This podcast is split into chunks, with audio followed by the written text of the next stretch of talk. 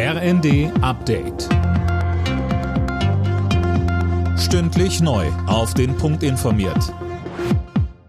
Ich bin Gisa Weber. Guten Tag. Ganz Deutschland ist stolz auf dieses Team. Das hat Bundeskanzler Scholz nach dem verpassten EM-Sieg der deutschen Fußballerinnen gegen England getwittert. Mehr von Philipp Rösler. Sie haben eine Weltklasse-Leistung in einem engen Spiel gezeigt, so Scholz weiter. Auch Außenministerin Baerbock gratulierte zum zweiten Platz bei der EM. Die Mannschaft sei getragen von Millionen neuer Fans, die das Team mit seiner Hingabe und seinem Teamgeist gewonnen habe. Gefeiert wurde in Großbritannien natürlich die ganze Nacht. Die britische Queen nannte den EM-Titel für die englischen Frauen eine Inspiration für Mädchen und Frauen heute und für zukünftige Generationen.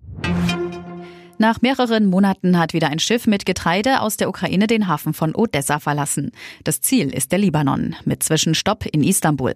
Dort sollen alle Getreidefrachter bei Hin- und Rückfahrt überprüft werden, um heimliche Waffenlieferungen zu verhindern. Seit Beginn des Krieges Ende Februar konnten Millionen Tonnen Getreide nicht exportiert werden. Die Vereinten Nationen befürchten zunehmende Hungerkrisen. Andrea Nahles übernimmt heute die Leitung der Bundesagentur für Arbeit. Sie folgt auf Detlef Scheele, der in den Ruhestand geht. Für die ehemalige Arbeitsministerin ein bekanntes Tätigkeitsfeld. Ich habe ja schon seit Jahrzehnten Arbeitsmarkt- und Sozialpolitik gemacht und bin jetzt hier in einer Behörde, die da unheimlich viel Kompetenz hat, viele engagierte Mitarbeiter. Das geht gut zusammen, habe ich das Gefühl.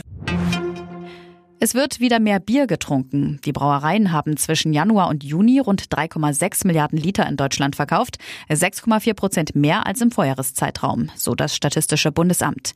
Beim Export ins Ausland gab es allerdings ein Minus. Alle Nachrichten auf rnd.de